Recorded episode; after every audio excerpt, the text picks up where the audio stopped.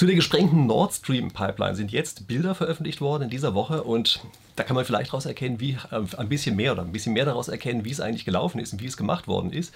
Und ich habe jetzt einen Experten für Wehrtechnik eingeladen, der mit uns zusammen diese Bilder analysiert und vielleicht so ein bisschen die Hintergründe erklärt, vielleicht ein bisschen Licht ins Dunkel bringt, wie es denn genau gemacht worden ist und wer dahinter stecken kann und wie gesagt, was alles möglich ist. Also so viel zum, zur Vorbereitung. Jetzt erstmal Thorsten Pörschmann ist derjenige, den ich eingeladen habe. Er ist Dozent für Wehrtechnik und weil ich mir nicht so gut im Vorstellen bin, würde ich vorschlagen, stell du dich einfach kurz mal selbst vor. Vielen Dank für die Einladung, Christian. Also, mein Name ist Thorsten Pörschmann.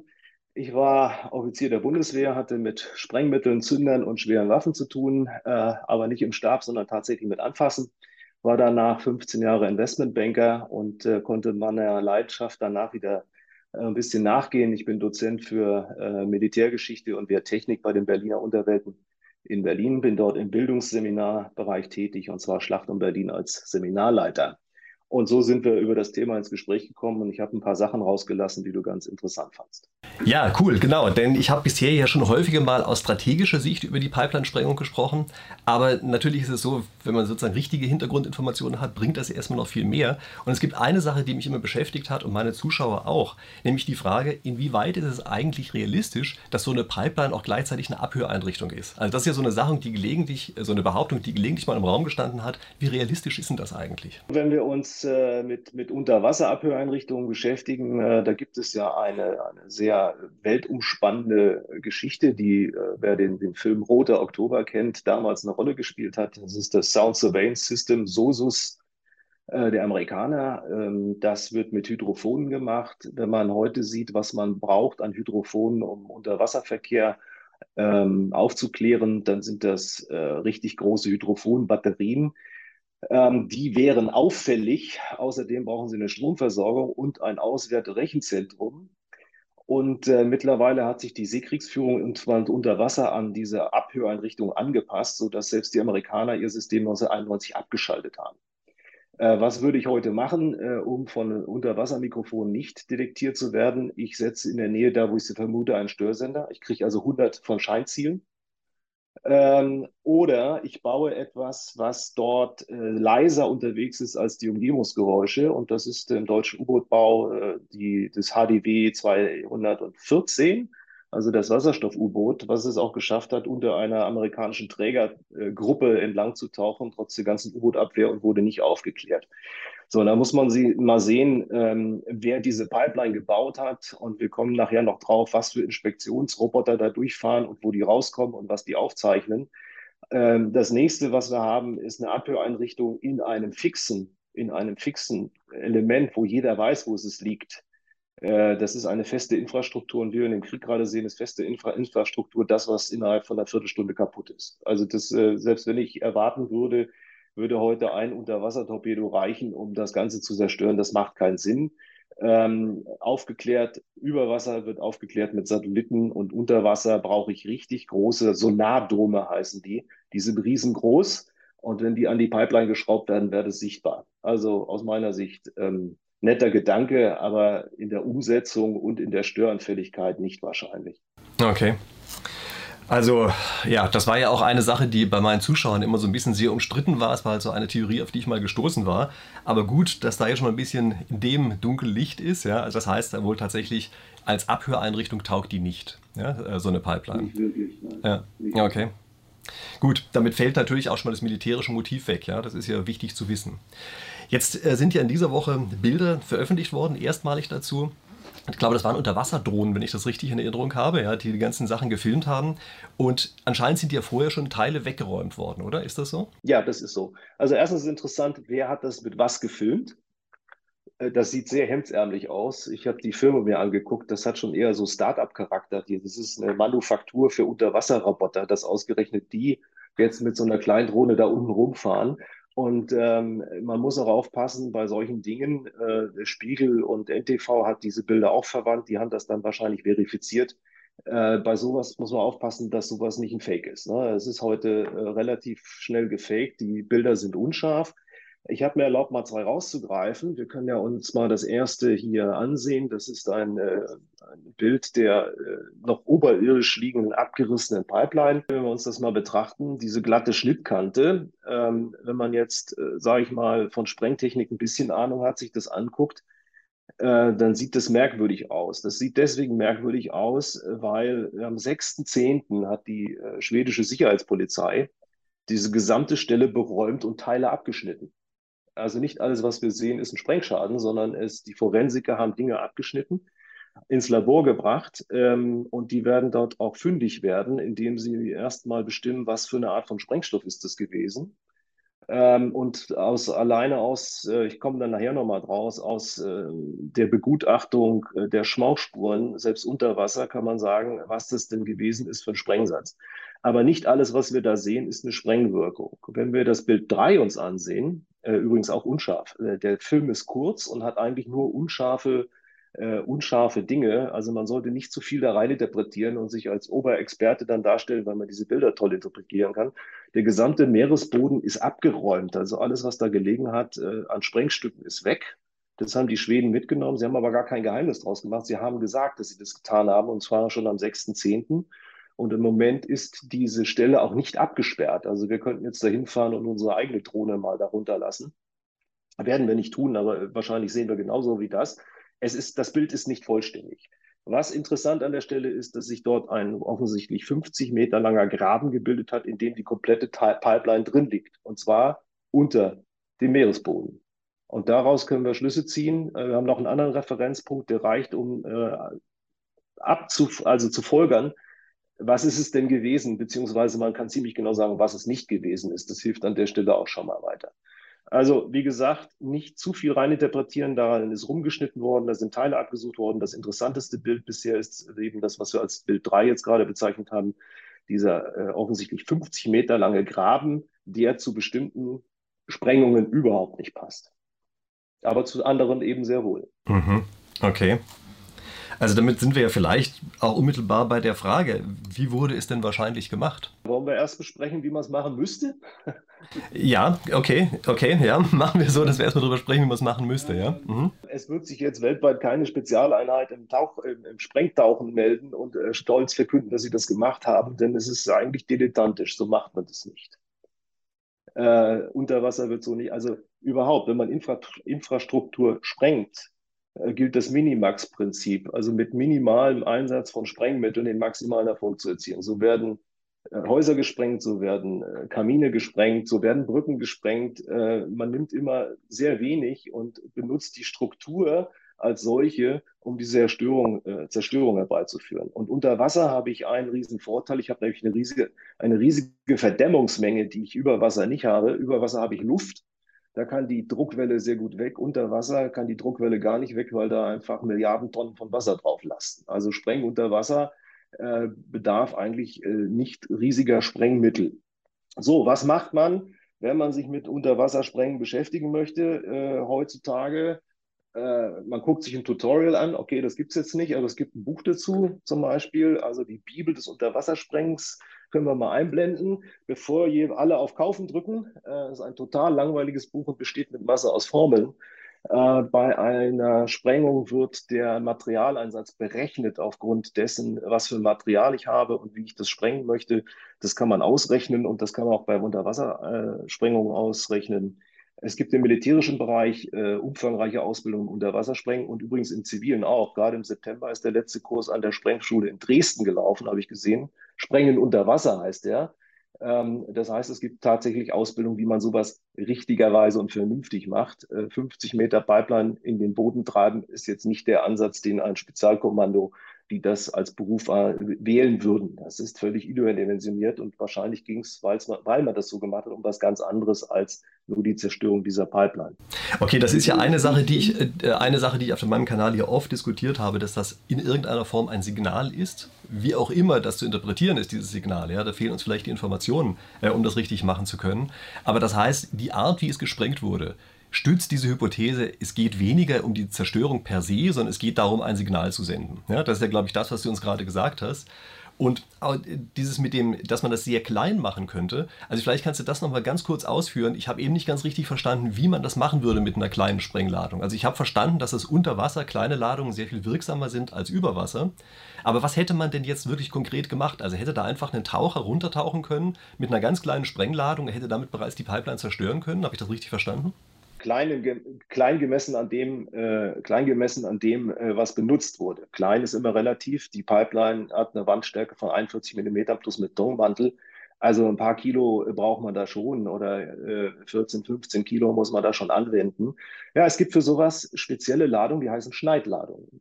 Äh, das ist letztendlich eine Abwandlung der Hohlladung, die wir jeden Tag im Fernsehen sehen, wenn eine Javelin oder eine Enlaw ein, ein, ein Panzer in die Luft jagt. Das sind Hohlladungen. Das Ganze gibt es auch in gestreckt. Das nennt sich dann Schneidladungen. Und das können wir uns in Bild 5 mal ansehen, wie ein Rohrstück durch eine Schneidladung getrennt wird. Das sieht dann aus wie ein Schnitt, nur dass dieser Schnitt eben nicht mit einem Trennschleifer gemacht wird, sondern mit einer umlaufenden Sprengladung. Ähm, dort wird ähm, eine Kupfereinlage durch die Sprengmasse so beschleunigt, dass diese Kupfer, äh, Kupfermoleküle beziehungsweise Kupferatome so durch das Metall getrieben werden, dass es an der Stelle quasi aufgetrennt wird. Und ähm, das wäre von dem Sprengstoffeinsatz so gewesen, dass man das seismisch in Schweden nicht hätte messen können. Also das hätte man heimlich machen können und beispielsweise an fünf verschiedenen Stellen. Die, die Pipeline wäre genauso kaputt gewesen. Äh, weil man äh, relativ wenig einsetzen muss, hätte man das auch an den verschiedensten Stellen machen können. Hier muss man ja im Prinzip nur ein Rohrstück austauschen. Was ist aber, wenn ich fünf Rohrstücke äh, äh, austauschen muss auf einer Strecke von Hunderten von Kilometern? Das, das kriege ich nicht hin. Das heißt ja erstmal, dass wenn jemand es sozusagen mit dem, also State-of-the-Art-Technik gemacht hätte, dass er dann ja. gleichzeitig einen größeren Schaden angerichtet hätte und eine kleinere Sichtbarkeit gehabt hätte. Ja, also wenn man das unsichtbar gemacht hätte, ähm, also eine Sprengladung benutzt, deren, ich sag mal, Signatur im Meer dann untergeht, insbesondere wenn ich das äh, erst in Hunderten oder Tausenden Kilometer Entfernung messe. Das kann alles Mögliche gewesen sein. Außerdem ist es nicht so, dass äh, in der Ostsee und in der Nordsee nicht ständig irgendwas gesprengt wird. Nicht? Also da wird ständig was gesprengt. Nur eben in der Größenordnung von 500 Kilo ist eher ungewöhnlich. Ähm, das hätte man nicht äh, so äh, auffällig gestalten müssen. Wahrscheinlich hätte man das gar nicht gemessen oder überhaupt nicht zuordnen können. Und äh, diese, diese Ladung hätte man natürlich nicht an einer Stelle, sondern an verschiedenen Stellen entlang dieser Pipeline anbringen können, wenn man sie denn nachhaltig, nachhaltig äh, zerstören möchte. Hier hat man es an zwei Stellen gemacht. Das hat übrigens auch sein, zwei, seinen Hintergrund, also einen militärischen Hintergrund, warum es zwei Stellen sind äh, und nicht eine. Ähm, das hat einen Grund, in, in den, da können wir nochmal drauf, äh, drauf kommen, äh, weil man das immer so macht. Ähm, aber das hier ist vom, vom Sprengtechnischen her martialisch, laut, so dass es jeder mitbekommt. Und äh, das ist eher sowas in Richtung Signalgebung. Äh, wir haben da was gemacht, wir sind dazu in der Lage, das zu machen. Aber von der technischen Umsetzung, wenn das ein Kampftaucher machen würde oder ein Minentaucher, äh, macht, da, macht diese Pipeline mal kaputt wäre das überhaupt nicht der Ansatz, wie man sowas macht.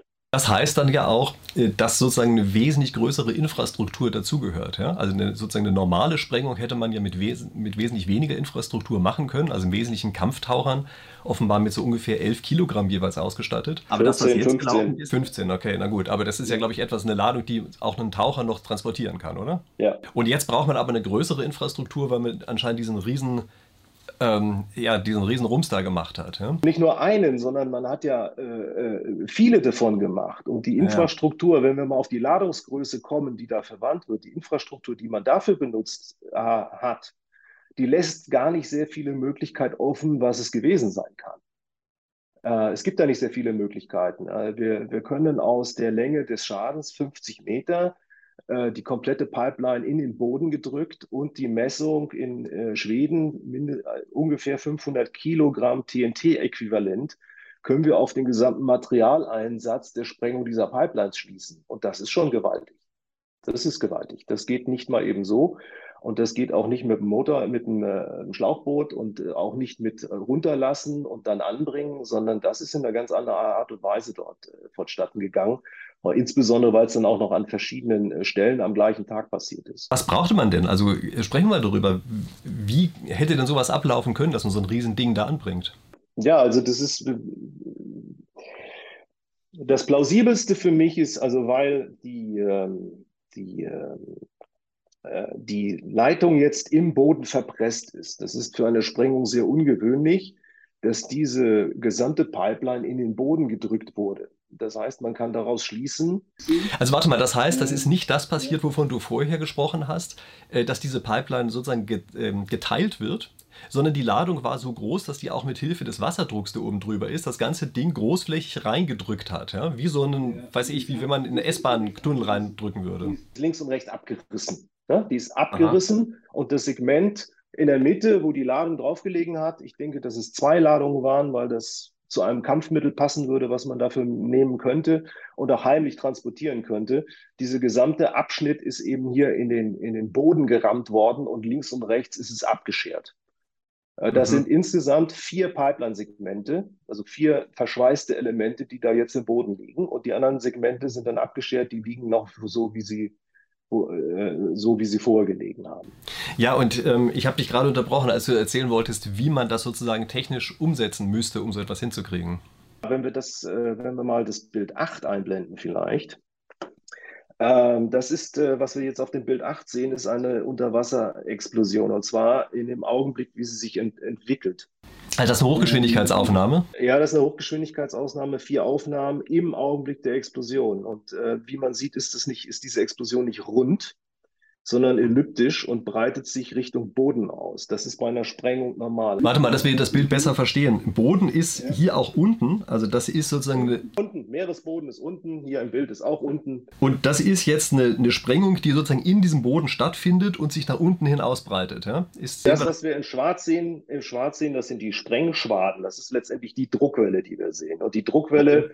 Ähm, geht Richtung Boden. Warum geht sie Richtung Boden? Weil sie Richtung Boden gezündet wurde. Ein Sprengmittel, ein militärisches Sprengmittel detoniert eben nicht rund. Es gibt keinen Ball, sondern es gibt eine Detonationsrichtung und die ist entgegengesetzt ähm, zu der Richtung, aus der gezündet wurde. Wenn ich von oben zünde, geht die Druckwelle Richtung Boden. Wenn ich eine Granate mit einem Kopfzünder habe, dann geht die Druckwelle vom Zünder weg nach oben. Wenn ich eine Granate habe mit einem Bodenzünder, dann explodiert die Granate in Richtung Ziel. Das ist wichtig, zum Beispiel bei Panzerabwehrwaffen, dass, die, dass das Wirkmittel Richtung Panzer explodiert und nicht vom Panzer weg. Also hat die, haben die grundsätzlich einen Bodenzünder. Ähm, wenn jetzt eine, ein Abschnitt von 50 Metern in den Boden gerammt wurde, dann ist es so, dass der Sprengdruck von oben gekommen ist. Also es hat irgendwas draufgelegt. Sonst geht es nicht. Wenn es drunter gelegen hätte, hätte es die weggeblasen. Und wenn es drin gewesen wäre, hätten wir 1000 Teile auf dem Meeresboden, aber äh, nicht 50 Meter komplette Pipeline versenkt. Also da hat was draufgelegt. Also warte mal, das heißt, wir können diese Hypothese, sie wurde von innen her gesprengt, damit also auch verwerfen. Ja? Das war definitiv nicht der Fall. Ja? Können wir vergessen, äh, aus verschiedenen Gründen.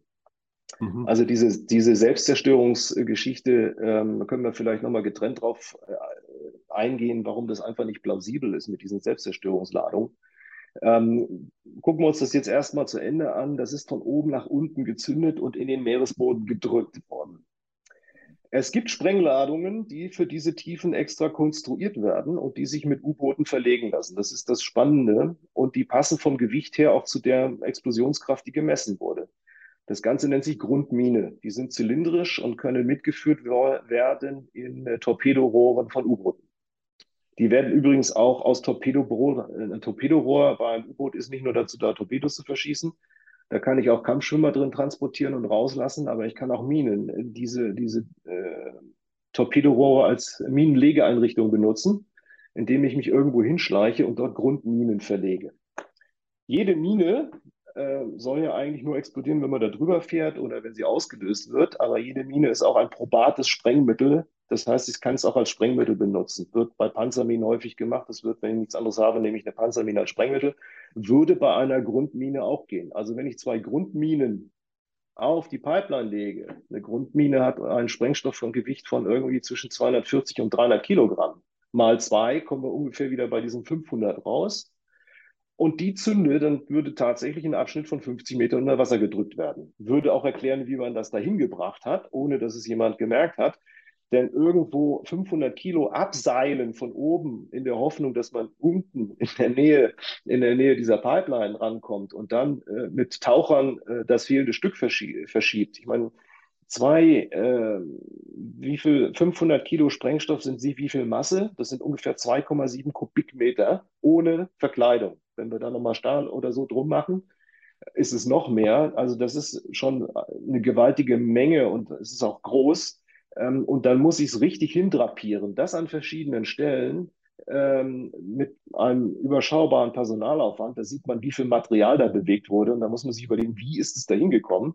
Ein U-Boot mit Grundminen aus einem Torpedorohr fährt hin und dann kann ich die da letztendlich ausladen. Dafür sind sie ja gemacht. Ist plausibel. Das ist immer noch kein Selbstgänger. Das ist immer noch kein Selbstgänger. Man kann auch Torpedoköpfe nehmen. Äh, wäre auch eine Möglichkeit. Aber das würde erklären, wie man das dahin schafft. Ansonsten alles andere ins Wasser geworfen und unten dann mit Manneskraft dahin gedrückt. Selbst die Mini-U-Boote, die in, dort im äh, Gespräch sind, äh, die sind zum Teil so klein, äh, dass sie diese Masse nicht an die Stelle bewegen können. Das ist jetzt nur eine Hypothese, aber es passt, weil äh, die äh, Pipeline liegt in einer Länge von 50 Metern offensichtlich unter der Meeresoberfläche, wurde also von oben da reingedrückt, ist abgerissen links und rechts. Und wir haben die, die Sprengkraft, die wir durch die seismische Messung haben, ungefähr 500 Kilo äquivalent TNT. Das heißt nicht, dass TNT war, das wird in Europa nicht mehr produziert. Das ist nur eine Äquivalenzgeschichte, äh, dass man sagt, äh, so viel würde 500 TNT, 500 Kilo TNT an, an seismischer Welle aus, ausüben. Das würde zu diesem Wirkmittel passen, dass man zwei genommen hat und hat die eben dort so abgesprengt und das macht dann auch genügend Krach und auch genügend Druckwelle, um eben ein so ein Signal zu setzen, dass man in der Lage ist, das äh, zu tun. Gerade mal eine kurze Frage zu dieser U-Boot-Geschichte. Ähm, das U-Boot selber, wenn das in der Nähe einer solchen Pipeline langfährt, das würde man doch wahrscheinlich wahrnehmen, dass das da ist. Man würde aber nicht wahrnehmen, dass es solche komischen Sachen macht, wie da weiß ich, ähm, solche Grundminen raussetzen und vielleicht noch irgendwelche Taucher durch die Torpedorohre schicken, die die richtig anbringen.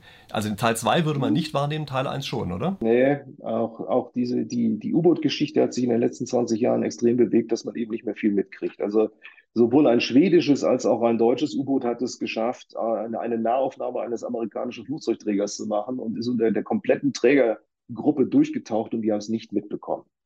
Ähm, die sind heute sehr leise und die sind eben aufgrund der Erfahrung des Kalten Krieges mittlerweile so konstruiert, dass ich nicht unbedingt davon ausgehen muss, dass ich alles mitkriege, was sich dort unter Wasser als U-Boot bewegt. Die sind in den letzten 20, 30 Jahren schon so konstruiert worden, dass ich das eben nicht mitbekomme. Mhm, okay. Das ist kein, Selbst, ist kein Selbstgänger, an U-Boot aufzuklären.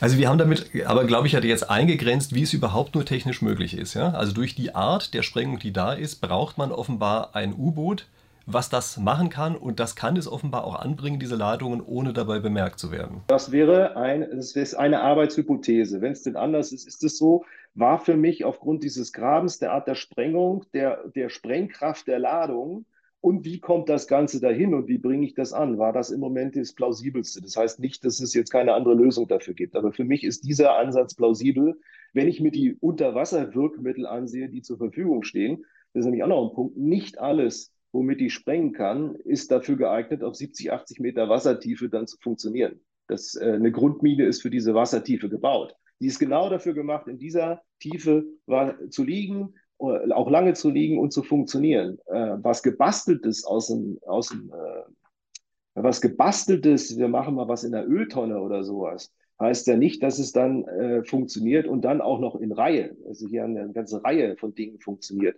Das sieht nach professionellen Sprengsätzen aus, die in dieser, die für diese Tiefe äh, wirklich mal konstruiert wurden und nicht, was man in der Garage gebaut hat. Also das heißt, damit scheiden sozusagen Klimaaktivisten, die zu Klimaterroristen geworden sind, aus. Ja? Das glaube ich, kann man so sagen, oder? Also sehe ich nicht. Äh, sehe ich nicht. Ähm, wir werden es dann sehen, was es für Sprengstoff auch gewesen ist. Ich tippe, dass es Hexogen oder Oktogen gewesen ist, also irgendwas äh, im, im Hochleistungsbereich, wo dann ähm, immer noch genügend Akteure in Frage kommen, aber was kein, kein Garagenbausatz ist. Vielleicht noch dazu, warum Zweisprengung? Mhm. Äh, warum trennt man diese Pipeline nicht an einer Stelle? Das reicht ja völlig, die ist ja kaputt. und da kommt kein Gas mehr durch. Warum wird die gleiche Pipeline an zwei Stellen gesprengt? Das ist schlicht und einfach militärisches Vorgehen. Das ist normal, dass man bei Hochwertzielen zwei Teams ansetzt und zwei verschiedene Dinge macht, die miteinander nichts zu tun haben, weil man eben weiß, dass bei sowas in der Regel was schief geht. Also jetzt, wir sehen ja das, was geklappt hat. Wenn wir vielleicht mal das Bild 6 einblenden können, das ist jetzt aktuell aus dem Ukraine-Krieg. Ich habe extra mal was rausgesucht, um zu zeigen, dass wir sehr wenig Bilder zu sehen bekommen, wo Sachen nicht klappen. Wir kriegen immer den Treffer mit und die Bayraktar-Drohne, die trifft und der Panzer, der explodiert. Es werden aber keine Bilder gezeigt, dass es nicht klappt. Das ist allerdings im Krieg der Normalfall, dass es nicht klappt. Und hier sehen wir mal ein Bild, was nicht geklappt hat. Das ist eine ukrainische Panzerhaubitze, die einen Rohrkrepierer hatte. Und äh, so ist das eben, wenn man mit äh, Sprengmitteln hantiert ähm, und, und äh, Dinge einsetzt und eben auch viel davon verwendet. Äh, man hat eine ganz natürliche Fehlerquote in der Munition und im Material und dann führt es dazu, dass irgendwas ähm, nicht an der Stelle explodiert, wo es soll, sondern schon viel früher oder eben gar nicht. Oder eben auch gar nicht. Ähm, Klammer auf, zum Beispiel nukleare Sprengsätze ohne Wartung über Jahrzehnte, Klammer zu. Ähm, also Munition irgendwo herzunehmen und dann zu erwarten, dass das funktioniert, das ist eine Fehleinschätzung. Und hier ist es eben so, weil man das weiß ähm, und das historisch auch schon zu erheblichen Verwerfungen geführt hat, wenn was nicht geklappt hat beim Sprengen. Brücke vom Rehmagen beispielsweise 1945. Intakte Rheinbrücke den Amerikanern in die Hand gefallen, weil eine Sprengung versagt hat. Moltke Brücke Berlin, Sturm auf den Reichstag. Auch da hat eine Sprengladung versagt und die Brücke war noch heile.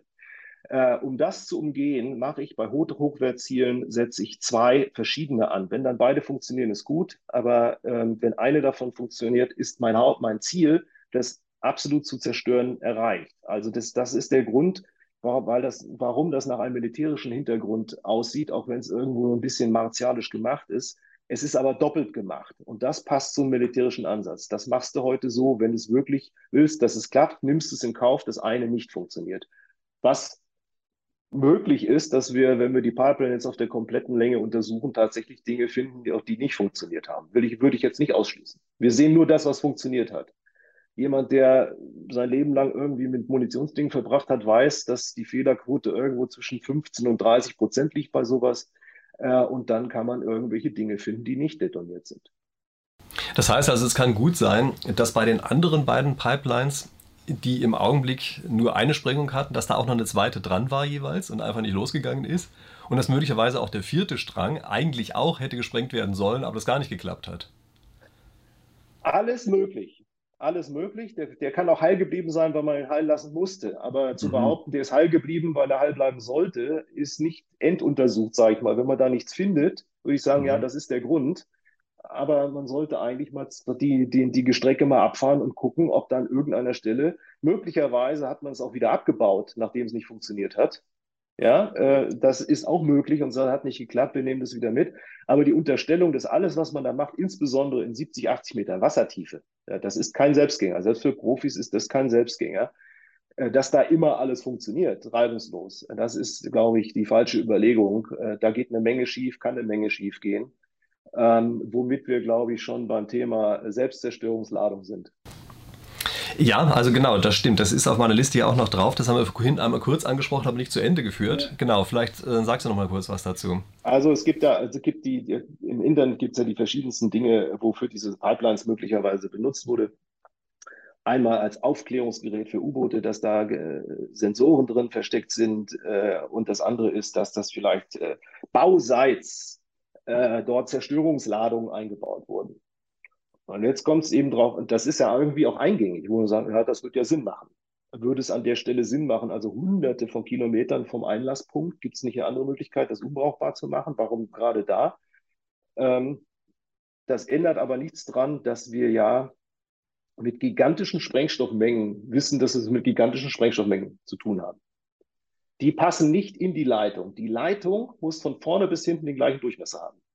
Da darf kein Buckel drin sein. Warum? Ähm, zeigen wir mal das, äh, das Bild 7. Auf dem Bild 7 sehen wir einen sogenannten Pick. Äh, Pick könnte man mit Schwein übersetzen, heißt aber Pipeline Inspection Gauge. Gauge, ja. Ähm, das ist dieser Pfropfen auf der linken Seite. Der wird durch die Pipeline geschossen und der reinigt die Innenseite. Und es gibt auch Inspektionsgeräte, die Vermessungen äh, mit Sensoren in der Pipeline machen. Und die, haben, die funktionieren alle gleich. Auf der Seite, wo der Druck reingeht, nämlich 108 Bar Gasdruck, werden die reingeschossen mit dem Gerät, was wir hier rechts sehen. Dann gehen die durch die gesamte Pipeline durch und kommen auf der anderen Seite wieder raus. Dann werden sie sauber gemacht, nach Russland transportiert und dann werden sie wieder durchgeschossen. Das ist ein One-Way-Ticket. Ja, die gehen immer nur, die haben auch kein Seil, was sie hinter sich herziehen, die können nicht navigieren, nicht wenden. Und äh, sollten die Sprengstoff da durchgezogen haben, wird man das rausfinden, weil die Picks ja noch mangels Gasdruck in der Leitung stecken irgendwo. Also wenn ich jetzt in jeder Leitung so einen Pick stecken habe, äh, aus irgendwelchen Gründen und das dann äh, identifiziere, die müssen zwangsläufig bei, bei nachlassendem Gasdruck ja in der Leitung stecken geblieben sein. Das wäre jetzt ja zu leicht zu erkennen, wer es war, wenn das Transportmittel jetzt als Corpus Delicti noch in der Leitung steckt. Und äh, irgendwo wird es denn stecken. Ähm, außerdem, ähm, das ist hier nur so ein Reinigungspick, äh, hat ein leichtes Überkaliber, also ist größer als die Wandung, äh, also größer als der Durchmesser der Pipeline drückt sich an der Pipeline richtig an, um die Innenseite zu reinigen. Es hat also Überkaliber und wird dann durch den Druck da durchgepresst und reinigt die Innenwand. Es gibt sowas auch noch mit Sensoren. Auch das wird festgedrückt, geht einmal durch und äh, zeichnet alles auf, was man dort an, an Materialdicke, an äh, Druckveränderungen, an äh, irgendwelchen Schäden ähm, und das kommt dann quasi in Deutschland wieder raus. Das wäre ja aber blöd, wenn ich irgendwo in dieser Pipeline was eingebaut hätte, was niemand wissen soll und dir ein anderes schickt das Messgerät dadurch, zeichnet auf und darf es auch noch auslesen, weil das Gerät bei ihm rauskommt. Das ist einfach nicht plausibel. Das andere mit der Selbstzerstörungsladung, erstens, ich, wo habe ich es lassen können? Im, Im Rohr geht nicht. Das muss den gleichen Durchmesser haben. Äh, außer, außerhalb wäre möglich, aber jetzt überlegen wir uns mal, was das heißt. In einem Munitionsdepot lagere ich Zünd- und Sprengmittel immer getrennt. Das hat seinen guten Grund. Die bringe ich nur zusammen, wenn es krachen soll. Ansonsten haben die miteinander nichts zu tun, weil das nämlich irgendwie doof ist, wenn die miteinander rumliegen. Bei einer Selbstzerstörungslagerung habe ich ja die komplette Zündkette eingebaut. Da schwimmt ja dann keiner hin, wenn ich das sprengen will und macht eine Zündkapsel rein, sondern das ist fertig. Ähm, wenn ich etwas zur Explosion bringen möchte, dann brauche ich eine Zündkette, so nennt sich das. Die besteht aus mehreren Dingen. Eigentlich besteht sie aus vier. Ich habe irgendwie einen Anzündsatz, also einen Schlagbolzen oder in der Regel elektrisch einen pyrotechnischen Satz, der eine Flamme erzeugt. Dann habe ich ein Primärzündmittel. Das ist heute in der Regel Bleiazid. Das ist der erste Sprengstoff, der umsetzt, den nächsten anstößt. Das ist der Sekundärsprengstoff, sogenannte Boosterladung. Das ist heute in der Regel PETN, Peta, Peta, äh, Pentaerythrit-Tetranitrat heißt das, PETN. Und dann kommt die Hauptladung erst, der Tertiärsprengstoff. Das ist heute in der Regel Hexogen oder Oktogen. So, das muss aber bei einer Selbstzerstörungsladung hunderte von Kilometern irgendwo alleine auf einem Meeresboden verbaut sein, damit es, wenn ich auf den Knopf, Knopf drücke, das explodiert. Diese Stoffe sind leider chemisch nicht so wirklich stabil, sonst wären sie ja keine Sprengstoffe geworden, sonst wären sie ja Wasser geworden oder Kohlenstoff, sondern die streben ja einen Zustand an, in dem sie sich wieder in, in Wasserstoff, Kohlenstoff und äh, Stickstoffdioxid zerlegen und warten nur drauf, dass sie jemand anstößt. Die fühlen sich eigentlich in der Haut die ganze Zeit ziemlich unwohl. Und das bringen sie dadurch zum Ausdruck, dass sie im Laufe der Zeit von alleine anfangen zu zerfallen. Und deswegen muss im, äh, Munition in einem Lagerraum, insbesondere die Zündmittel, müssen alle paar Jahre kontrolliert werden, ob das Zündmittel nicht einen solchen Verfallsstatus hat, dass ich das Zündmittel austauschen muss, weil sonst nicht mehr funktioniert. Und als erstes zerfällt in der Regel der pyrotechnische Satz, also die Zündpille. Jetzt bauen wir da eine Selbstzerstörungsladung ein, an die wir nicht mehr rankommen, weil sie von hunderte Kilometer entfernt ist und am Meeresboden liegt. Und bauen ein Zündmittel ein, von dem wir wissen, dass ab T0 der chemische Zerfallsprozess einsetzt. Das ist komplett sinnfrei. Außerdem, äh, ich würde mir ja wünschen, dass wenn man sowas macht, man nicht irgendwie aus irgendeinem Grund einen Fehlerstrom aus der Zündpille hat. Sowas kann ja auch passieren, dass du einen, einen Fehlerstrom irgendwo hast und dann zerreißt es das Ding. Das macht keinen Sinn, es sei denn, man baut sowas ein mit einer Wartungsplatte und hin und wieder geht mal jemand das Zündmittel kontrollieren. Wie wahrscheinlich ist es auf einer, an einer Pipeline, die am Meeresboden liegt? Das nächste ist Selbstzerstörung, mache ich doch in der Regel so, dass die Nutzung erstmal unterbrochen ist, aber ich nicht auf Ewigkeit meine Infrastruktur kaputt mache. Den Elbtunnel, als der Elbtunnel zur Sprengung vorgesehen war im Kalten Krieg, wäre nicht der Elbtunnel gesprengt worden, sondern Betonblöcke Blöcke wären vor den Ausfall des Elbtunnels gefallen. Die hätte man wieder äh, wegbaggern und bohren können, aber man sprengt da nicht die Infrastruktur. Oder die Autobahnbrücken in Deutschland, die Sprengschächte hatten. Da sollte nie die ganze Autobahnbrücke in sich zusammenfallen, sondern nur ein Segment. Äh, ich möchte die Infrastruktur bitte dann auch wiederherstellen können, wenn sie die Behinderung des Feindes seinen Zweck erfüllt hat. Aber ähm, hier ein milliardenschweres Infrastrukturprojekt durch eine Selbstzerstörung so zu zerstören, dass man es nie mehr benutzen kann, was macht das für einen Sinn? Auch, das ist auch die Frage, was macht das jetzt für einen Sinn? Äh, vielleicht stellst du mir noch die Frage, ist das Ganze reparabel? In der Tat, das wäre jetzt die Anschlussfrage gewesen, ja. ja, genau. Also es ist die natürliche Anschlussfrage, ja. Also im Prinzip ist es, wenn man sich das anguckt, ich sag mal, laienhaft sagt man, da sind jetzt vier Beton, vier Röhrenabschnitte sind defekt. Da schweißen wir mal vier neue rein. Und dann ist die Pipeline wieder ganz. Oder wir nehmen gleich fünf und schneiden die kaputten noch raus, dann ist die Pipeline wieder ganz. Das trifft nicht ganz den Punkt. Äh, diese Pipeline hat eine Innenbeschichtung, die ist sehr dünn. Das sind 50 bis 100 Mikrometer Beschichtung. Das entspricht etwa dem Fünftel oder dem Zehntel eines Wasserrohres. Also das hat eine Innenbeschichtung, das ist viel, viel dünner als in einem Wasserrohr. Diese Beschichtung ist ultra glatt, damit der äh, Gasstrom möglichst wenig Widerstand entgegengesetzt wird. Eine Spezialbeschichtung, die, die richtig glatt ist, damit dieser äh, Strom 108 äh, äh, Bar Gasdruck sind da drauf, dass da möglichst Widerstand ist. Deswegen darf da in diese Pipeline noch nichts reinragen oder ein Zünder rausgucken oder sowas. Das ist alles sehr störend. Diese Beschichtung ist nicht für Meerwasser gemacht die ist nicht für Salzwasser. Und diese Beschichtung ist wichtig. Und wenn die Schaden nimmt, ähm, dann ähm, ist diese Pipeline dauerhaft geschädigt, dass man sie nicht mehr in vollem Umfang benutzen kann. Das nächste ist, wie würde man das denn machen? Das Wasser, also die Pipeline reparieren und das Wasser rauspumpen. Ja? Und dann kann man das Gas wieder durchleiten.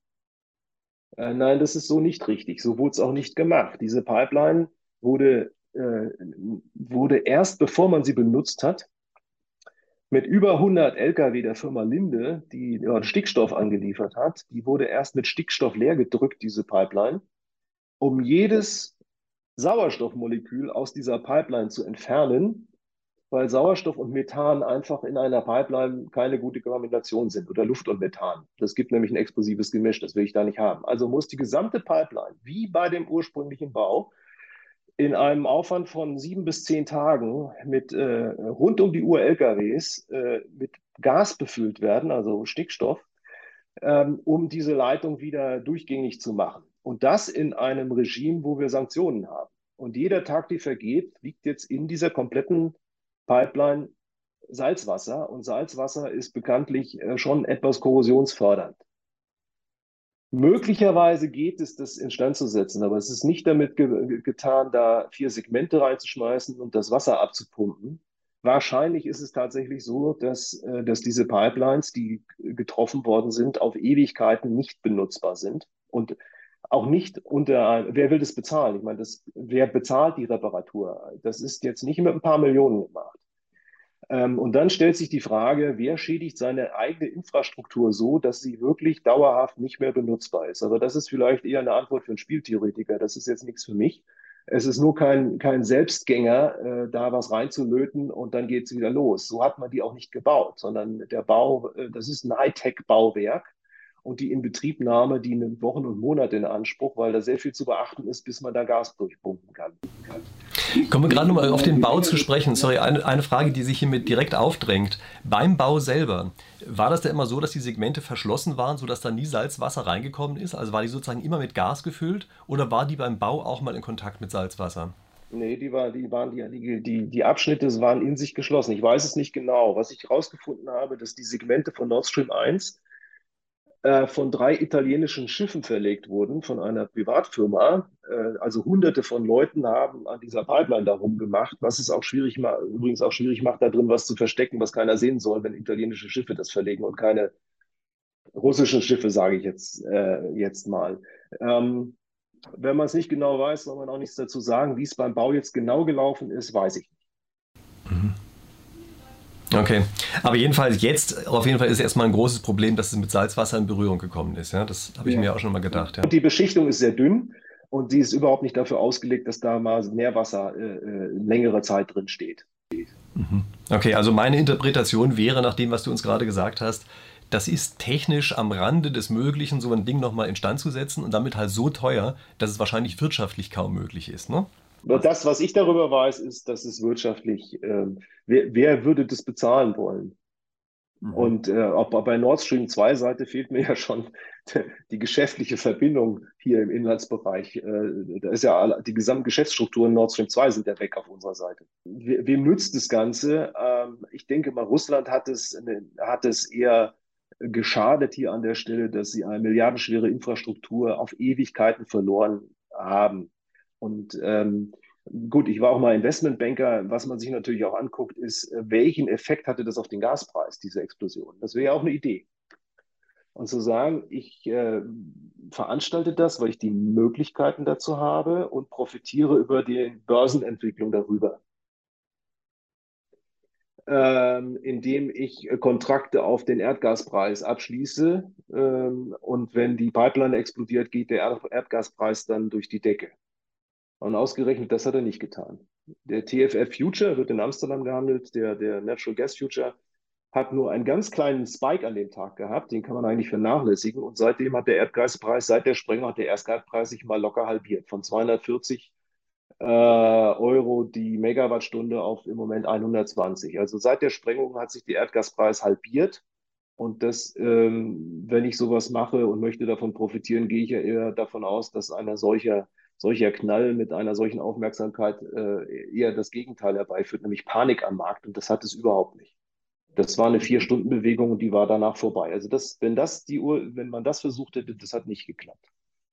Also das heißt, du sagst, wenn es ein Investmentbanker war, der es äh, gesprengt hat, um von Kontrakten zu profitieren, dann hat er jetzt nicht profitiert.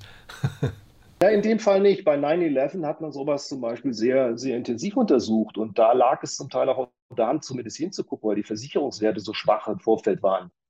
Ja, und Versicherungen waren besonders betroffen und gab es eine Verbindung. Also es ist nicht so, dass äh, bestimmte Ereignisse nicht bestimmte Fragestellungen hervorrufen. Äh, wenn das hier die Idee war, kann ich nur sagen, es hat nicht geklappt. Mhm. Okay. Wie ist denn das mit Sicherheitsfirmen? Haben die jetzt irgendwie einen riesen Aufschwung? Also mal rein hypothetisch, ähm, wären die auch in dem Kreis derer, denen es nützt? Wenn man jetzt sieht, dass Infrastruktur, den Schutz von Infrastruktur jetzt seit ein paar Wochen äh, eine ganz andere Wahrnehmung hat, äh, wenn es gelingt, innerhalb von sieben Tagen äh, die, äh, die Energie in der Ukraine abzuschalten mit Raketen und man kann es nicht verhindern. Oder man kann es, man kann eine Pipeline nicht schützen. Was heißt denn das für andere Dinge? Was heißt denn das für ein Mobilfunknetz? Was heißt denn das für Häfen? Was heißt denn das möglicherweise für LNG-Anladungsstellen, also die Kopfstellen oder das LNG? Ähm, der Schutz solcher, solcher Anlagen, ähm, der ist ja quasi zumindest bei uns, der ist non-existent. Äh, während die, die Flugabwehr haben wir 2012 abgeschafft. Es gibt da nichts. Aber ähm, ich denke, es ist angekommen, dass man da was braucht. Und da geht es jetzt äh, um ein Investitionsprogramm, äh, wenn man Infrastruktur schützen will. Da reichen Milliarden nicht. Da sind wir in einem anderen, in einer anderen Größenordnung. Und das ist sicherlich ein Programm, was die nächsten 20 Jahre für den einen oder anderen Wohlstand äh, sorgen wird von Menschen, die sowas herstellen.